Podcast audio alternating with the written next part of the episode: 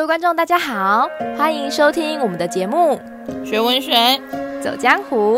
我是刺客，刺穿文学的真面目。大家好，我是游侠，游出文学的美好时光。各位听众，大家好，欢迎回到我们的节目。今天我们为大家介绍的主题是与东方的苏格拉底来场美好的下午茶之旅。大同与小康。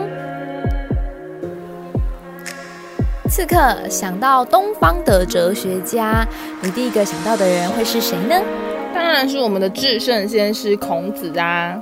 对啊，各位听众，我相信大家从小到大一定有听过一个伟大的人物的名字，那就是孔子吧。尤其是我们的教师节，也是在纪念孔子这位至圣先师的哦。所以大家从小到大听了很多孔子的哲学思想，不知道大家对于孔子的形象究竟有什么样的看法？有些人会觉得呢，他就是一个非常老派、很遵守礼仪的一个老先生、老绅士。那对刺客来说，你觉得孔子的形象是什么的呢？考生每一次要考试的时候，都会去找他拜拜的重要人物啊。没错，每次要考记的话呢，孔庙啊，就会看出现很多考生在那边祈求，所以孔子呢，俨然也成为了一个考试之神哦。那孔子究竟是一个很老派的先生，还是他是考试之神，还是他有什么样伟大的事迹，可以让我们已经过这么的久，还是呃春秋战国时期的人物，但是到现在已经是二零二三年的一个时代，我们还在缅怀他，到底是什么样神奇的魔力，可以让我们至今仍然是怀念他的呢？那就让我们继续听下去喽。首先呢，讲到孔子啊，我们可以简单的从孔子的一开始出生来开始谈哦。其实孔子的话呢，他不是在一个非常呃好的家庭出生的，他其实他父亲是一个算是已经逐渐没落的贵族哦。那母亲是后来父亲在比较晚年的时候，很希望呢能够有一个可以继承他产业的人哦，所以才娶进来的。然后后来呢，他们就是呃仲尼山去求，希望有孩子，毕竟那个时候孔子的父亲已经很老了。然后他们就是很幸运的，就是就是真的就得到了一个孩子，那到孩子就取名就把孔子取叫做呃仲尼嘛，所以孔仲尼孔仲尼就是要纪念他们曾经在呃仲尼山上呢的这一段求子的一个过程哦。那孔子其实出生没多久，他的父亲就过世了，所以孔子其实。早年也算是，你也可以说孔子是半工半读出身的哦。他就早期的话呢，就是放牛啊，去做一些事情啊，然后存了一些钱，他说了，所以孔子才说十五而志于学嘛。真到了十五岁的时候呢，孔子才开始真正有能力可以接触到。呃，一些书籍，并且呢，开始努力的去学习哦。那学习的话，孔子其实学习了很多的面相。那孔子有说过一个他的人生的一个至理名言，叫做“不耻下问”嘛。孔子的精神就是他对于知识是非常的有热情的，那也是愿意去勇敢的尝试的。这也是我个人非常喜欢孔子的地方。孔子真的是一个非常勇敢的人。他在年轻的时候呢，就跟很多不同的人学习，都包含相传他也跟老子学过。呃，礼嘛，对不对？而且还有跟不同的人，甚至有学过琴啊，等等等啊，所以孔子就渐渐的养成了他是一个文化人的一个身份呢。那孔子的话呢，就是最为人称道的事件一共有两个。第一个事件的话呢，是周游列国嘛，就是呢，他曾经呢在鲁国当官，但是呢，后来因为一些事件，这也是我们等一下会提到大同与小康哦。就他发现鲁国的就是礼崩乐坏，而且后来呢，鲁国国君其实受到齐齐国国君原本呃齐国国君的担心呢，鲁国国君振作起来，所以就派了非常多美女，送了非常多美女给齐国国呃给鲁国国君哦。这鲁国国君呢，果然就中了齐国的这个美人计哦，所以就开始呢沉迷于声色之中哦，然后导致呢鲁国的礼乐呢，在孔子的治理下并没有变得更好哦，因为国君开始荒淫无度之后呢，整个。声势就开始往下掉哦。那孔子看了鲁国已经没有什么希望了，他就决定呢，就是周游列国。当然呢，这过程中也有很多人去挑拨离间啦，所以鲁国君对于孔子也很离心了啦。所以也有人是这么有有学者是这么认为，孔子不是自己真的愿意出去周游列国，算是也算是中年失业。对，因为国君对他已经不太信任了，没有要把真的重要的工作给他，然后他自己也知道嘛，所以后他就也就离开了鲁国，到处周游列国。不过我还是觉得孔子其实，嗯，很令我觉得敬佩的是，我们往往，尤其是孔子是接近五十几岁的时候，他也周游列国，其实他已经相对是比较我们说的，尤其在古代的是人的寿命其实没有很长，已经算是在老年期了，但他还是有勇气愿意。脱离舒适圈，你自呃读者，你可以想想，就是如果假设你突然间失业了，你会突然间说台湾没有的地方没关系，我去美国发展，我去欧洲发展，我去呃甚至去呃东南亚发展，你会有这样的想法吗？其实我们有时候很难，我们有时候固步自封，会觉得啊人生就没希望，我在里面随便做工作就好了。但孔子他从来没有这么认为，他认为处处是充满着希望，所以他要去别的国家试试看，他是一个。伟大的政治，他希望成为一个伟大的政治家，那他就没有放弃他的梦想哦，所以就到处周游列国。那当然也发生了非常非常多的事件，包含了很著名的陈蔡之围，差一点死掉。那好，幸好是孔子有非常多的好学生跟在身边，算是一起守护孔子，然后就是陪伴孔子，就是非常多孤独寂寞的夜晚都是有学生的相伴哦，让孔子即使最后他没有完成他的理想，因为孔子的理想跟我们当时的一个专制的军国体系的那些君王们、那些诸侯们明显的利益是相违背的嘛，因为孔子是希望能够创建一个非常棒的大同于与小康的理想世界，但是呢，当时的统治者当然是以自己的利益为考量。那所以这一刻的话呢，大同与小康也会介绍到孔子的理想究竟是什么？那为什么当时的统治者不接受孔子的理想呢？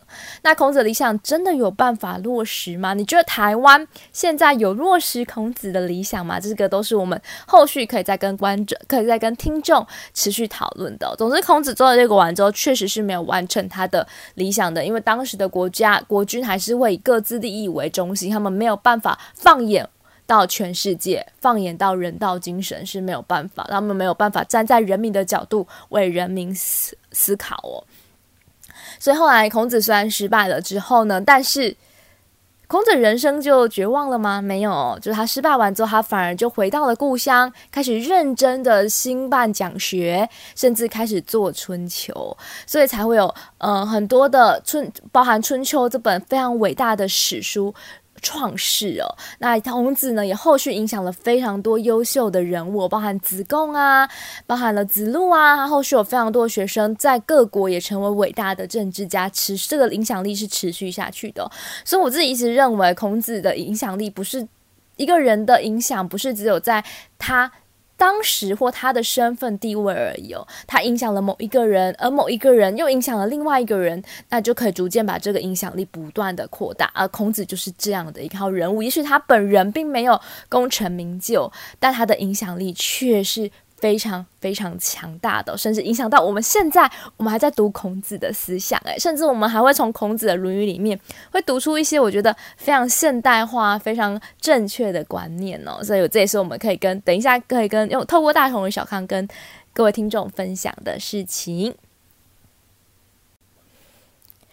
所以讲到这里，听众应该有听出孔子第二件人生非常重大的一个事件，就是讲学。除了周游列国之外，孔子最重要的，我觉得他最棒的、最正确的一个选择就是成为一个老师。因为成为一个老师，并没有让他赚大钱，并没有发大财，但是呢，却让他的思想不断的影响到下一代，甚至呢，他就建立起了一个哲学体系。这是我觉得孔子人生做最正确的一个选择哦。所以我一直都觉得，就是如果大家你们。每个人都有适合每个人的去处，但是这个去处不一定真的是在当时能够赚很多很多的钱，反而是你如果愿意去认真的投注在某一件事情上，它终究会发出耀眼的光芒的。而那耀眼的光芒，有的时候是时间会渐渐的证明这一切。那孔子就是这样一个伟大的人物哦。好，接下来的话呢，我们就把棒子交给刺客，让他为我们介绍一下《大同与小康》究竟出自于哪一本书呢？好的，本文呢，《大同与小刚》其实选自《礼记》哦。那呃，《礼记》的话，不知道各位听众熟不熟悉呀？哦，看起来、听起来是一个蛮严肃的一个经典著作，因为它其实是一个蛮早期的儒家经典著作。它其实是呃，这个。呃，《礼记》呢，周礼、仪礼合称三礼哦，他们呢都分别呢是孔子门生跟战国时期的儒家学者的一个解说，作为一个理学的一个文集哦。那里面其实关于一些关于呃礼的一些规范啊，或是思想的一个陈述。那当然呢，也就包含了孔子他所呃向往的世界跟他的一个呃想象的美好的精神哦，都可以在从中去发现哦。那基本上呢，礼还可以分成所谓的这个大代礼跟小代礼，这个观众稍微听一下就好了哈。在现在时期呢，戴德跟戴胜两个书职呢，分别选选录了这些作品哦，然后编成所谓的大代礼跟小代礼。那大代礼跟小代礼这个大小之分怎么分的呢？就是用篇数的多寡。大代理的话，基本上选的是八十五篇哦，那小代理的话选的是四十九篇哦。不过呢，现在我们说盛行的都是小代理的哈，那大。代理就慢慢的这个有点失传，较少人研习了哈。那《礼记》的内容其实是非常的丰富的，它包含的就是我刚刚讲，它其实可能是对于古代的礼制有所认识啊，礼有所认识，然后呢是甚至也能够带到古代对于伦理、政治阐述的一些重要的观点哦。那我们常常说礼为什么重要？其实礼并不是一个简单，你可能有时候听众可能觉得礼是不是就是一种约束人的一个。工具跟法则哦，其实并不是哦，在约束的背后，他可能有他想要传达的一些宗旨跟意涵哦。那我们透过《礼记》哦，能够还原当时呢，呃，这个书写者他所想向往的一个世界，跟他想要呈现的方式哦。然后透过礼的精神哦，然后让我们更认识哦，先秦时期或是刚刚呢这个游侠讲的孔子，他想要陈述的精神跟勾勒的社会图像是什么？好，那我们这次的单元的话呢，就是要为大家介绍这位东方的苏格拉底孔子先生，他呢所呃心中描绘的桃花源，他理想世界究竟是什么？那孔子心中的理想世界就收录在呃《礼记》里面的《大同与小康》这篇文章中哦。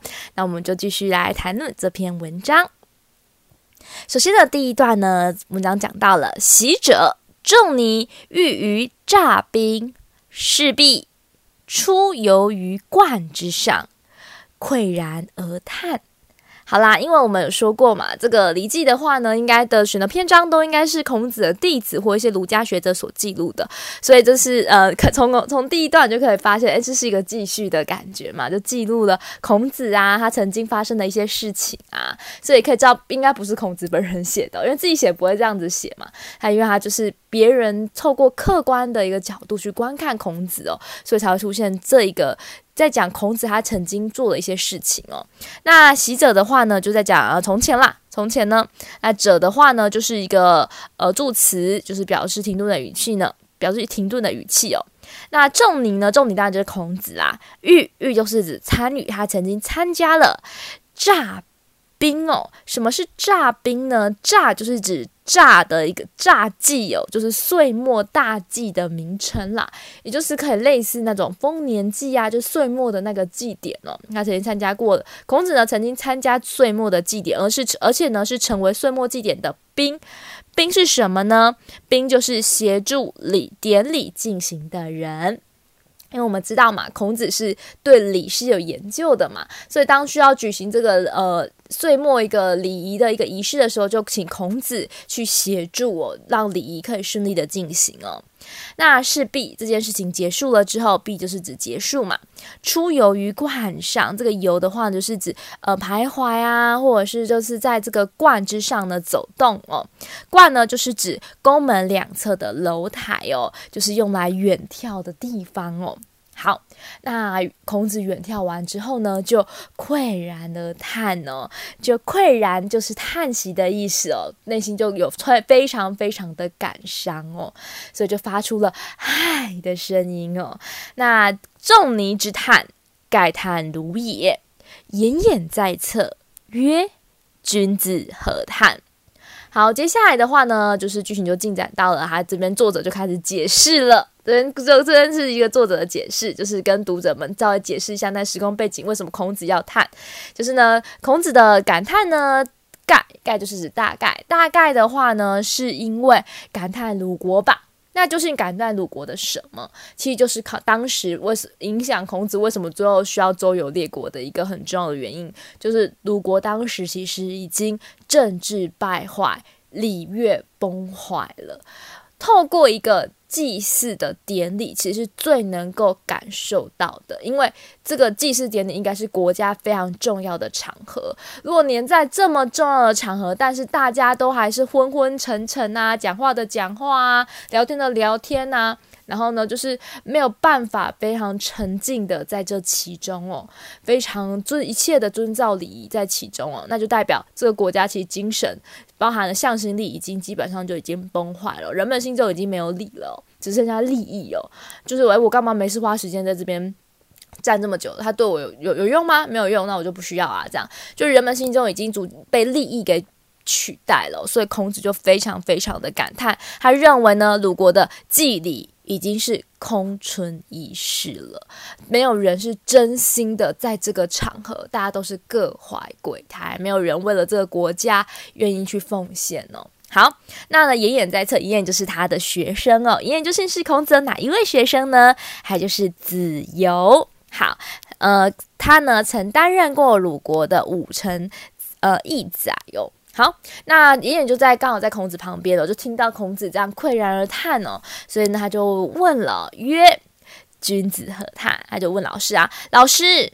君子何叹啊？因为孔子呢曾经有讲过，君子应该是什么？人不知而不愠，不亦君子乎嘛？别人不知道你，但是呢，你也不会生气，这不就是君子吗？孔子曾经讲过这句话，我相信大家都一定耳熟能详。但是呢，孔子没想到竟然在学生面前就唉了一声。老师，你以前不是说过，君子就应该是别人就算不知道我们，就算我们真的没有，我们没有，我们没有完成什么事情，但我们也不会生气吗？那为什么？你突然间有得失心，老师突然间有得失心，也突然感叹了呢。所以呢，他这边才会询问呢，有才德惹的人为什么会感叹呢？也就是询问老师，老师你到底在感叹什么？你不是说应该保持平常心吗？那为什么此时此刻老师在感叹呢？好。当时的妍妍不知道嘛，可是写这篇文章的显然是已经了解他们两个的对话了，所以他知道。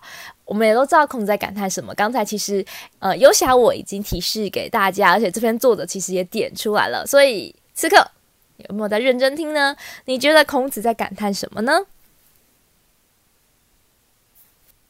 应该是在感叹鲁国的礼崩乐坏吧。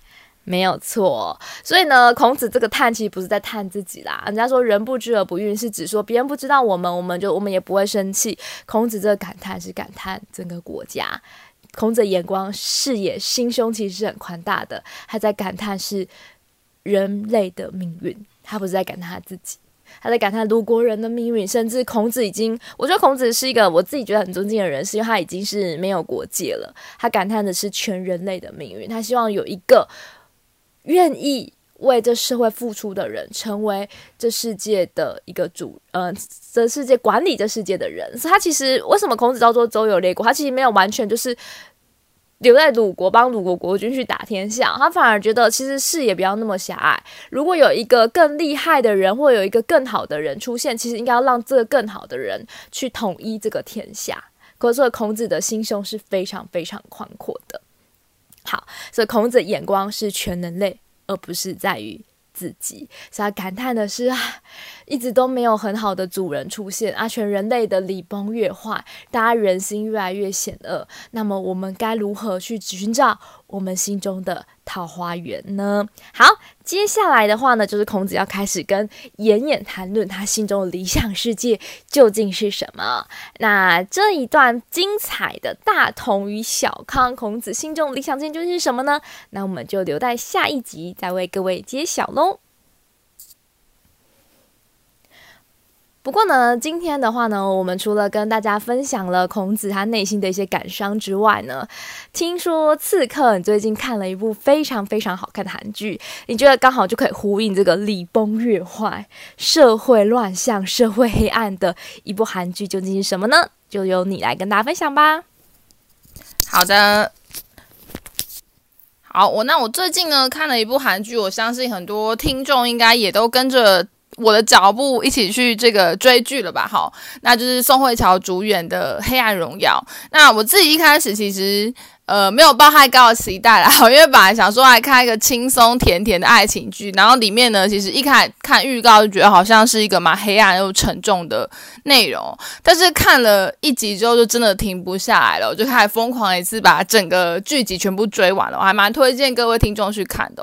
那为什么我看完之后其实会联想到大同与小康？就是刚刚跟各位听众分享，其实《礼记》里面看起来非常严肃的在谈论所谓礼的规范哦，礼的精神，它其实都是。为了要建构一个真正美好而和谐的社会哦，当这个社会完全失控了，完全没有理，或是完全无法无天，有些人可以操纵理的时候，哦，那其实是一个非常可怕的事情哦。那在《黑暗荣耀》里面呢，它大致在讲的其实就是一个我们很日常。大家每个人都会经历过校园生活里，却出现了礼崩乐坏的情况哦。那这礼崩乐坏，其实呃，我后来去查了一下，发现其实在韩国社会其实还蛮常有这样的事情发生哦。那我相信在台湾的社会哦，也许有些角落也有我们所不知道的这样的情况发生哦，就是所谓的校园霸凌哦。而这些霸凌者哦，因为他们拥有的是所谓的贵族，或者是他们拥有绝对的权利哦，所以他们甚至可以操控老师，操控。校长啊，操控校规哦，所以呢，当然就是礼崩乐坏。在礼崩乐坏的情况下，连警察单位都拿他们没有办法的时候呢，那么受害者就只能一个人去承受，然后面对呃，可能在剧中是有人因为这样就死亡了，然后有人因为这样的浑身伤痕累累，到最后才让宋慧乔拼尽一生哦，就是只为了要完成他的复仇，所以叫做黑色荣耀。就算是荣耀也是黑色，但是他。愿意用一生去做这样的复仇，原因就是因为他亲身经历过绝对的崩坏啊，所以他在这个崩坏之中呢，他唯一长出来让他重生的梦想，就是对这些让礼崩乐坏的人。付出一些代价，那这也让我们看见，其实理由，其实是非常重要的一件事情哦。所以，当然接下来呢，我们在谈这个大同与小康的时候，也会搭配哦，就是比较时事的现代的部分来跟大家讲。其实，呃，文学真正有意义的地方就在于它永远都能穿越时空，跟我们现代对话。所以，我们看起来像是诶，孔子在讲的是很久以前的，就是呃这个战战国时期的事情哦。可是呢，其实呢，对应到我们现代生活来说呢。礼的精神哦，崩坏这件事情哦，我想现代人还是非常有感觉的。这个也是我们未来呢，在这个呃大同与小康的路书中呢，可以跟各位听众分享的。所以，其实各位听众，当你们在看《一色荣耀》的时候，你们也可以知道，孔子说是内心感叹的是什么。当一个社会如果失去了礼来维系彼此之间的关系，当一个金钱，一个社会受到金钱、受到利益。呃，为一个优先考量的时候，这社会整个会是崩坏的，甚至会有人因此而牺牲，有人会必须要背负上永远的黑暗哦。那就是孔子希望不要发生的事情哦。所以，透过大同与小康，孔子也在呼吁我们要回归于怎么样的状态，才能够创造一个真正美好的世界。那这个就等到下一集，我们再为各位揭晓喽。那么，今天的节目就到此为止。学文学。走江湖，我们下次见，拜拜。